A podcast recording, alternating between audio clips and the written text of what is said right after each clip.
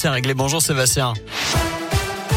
Salut Nico, salut à tous et à la une de l'actu, il avait été interpellé le 28 septembre dans l'Hérault après avoir provoqué un accident de la circulation coûtant la vie à une infirmière le 2 août dernier à Jujurieux.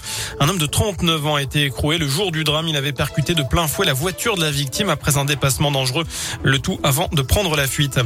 Le nombre de classes fermées à cause du Covid-19 encore en baisse en France, moins de 1700 selon les chiffres du ministère de l'Éducation nationale. Il y a deux semaines, près de 3300 classes étaient fermées. À partir de lundi, les élèves de primaire en Saône-et-Loire ne seront plus obligés de porter le masque en classe. Le département étant en dessous des 54 Covid pour 100 000 habitants, l'un est encore un peu au-dessus en revanche. Dans le reste de l'actu, un peu moins d'un an après la mort tragique de la jeune Victorine dans le Nord-Isère, son meurtrier présumé a tenté de mettre fin à ses jours le 19 septembre dernier. Incarcéré en Savoie, le jeune homme de 26 ans a tenté de pendre, de se pendre dans sa cellule après l'annulation à la dernière minute d'un parloir avec un de ses frères. Les défenseurs des animaux en colère, les sénateurs ont adopté hier en première lecture une proposition de loi pour renforcer la lutte contre la maltraitance animale, mais en l'édulcorant en certaines, de certaines mesures phares, pardon. Ils sont notamment revenus sur l'interdiction programmée de la vente d'animaux de compagnie dans les animaleries. Les sénateurs abandonnent également l'interdiction des animaux sauvages dans les cirques itinérants et des delphinariums. Dans un tweet, la Fondation 30 millions d'amis juge ce texte aberrant. De son côté, la Fondation Droit Animal, Éthique et Sciences dénonce un retour en arrière dramatique et regrette que le Sénat n'ait pas saisi l'opportunité de faire progresser la condition animale. Fin de citation.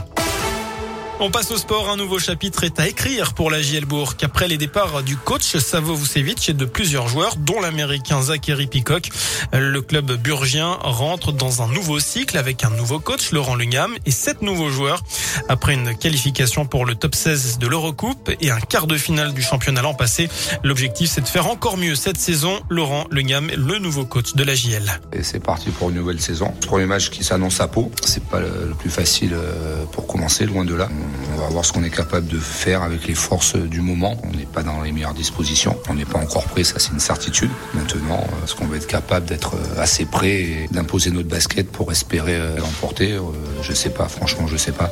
Ce qui m'embête, c'est qu'on commence par deux matchs à l'extérieur. Ça, c'est embêtant. Mais bon, il faut faire avec, tout simplement. Donc, il euh, n'y a pas d'excuses à avoir. Le calendrier nous a donné pour à l'extérieur pour le premier match. On va y aller avec, comme je l'ai dit, nos forces. On va essayer de, enfin, on va, on va se donner à 100% et puis on verra bien. Voilà, pour Orthez Gielbourg, coup d'envoi du match demain à 20h, un match à suivre en direct et intégralité sur la web radio Gielbourg sur notre site internet.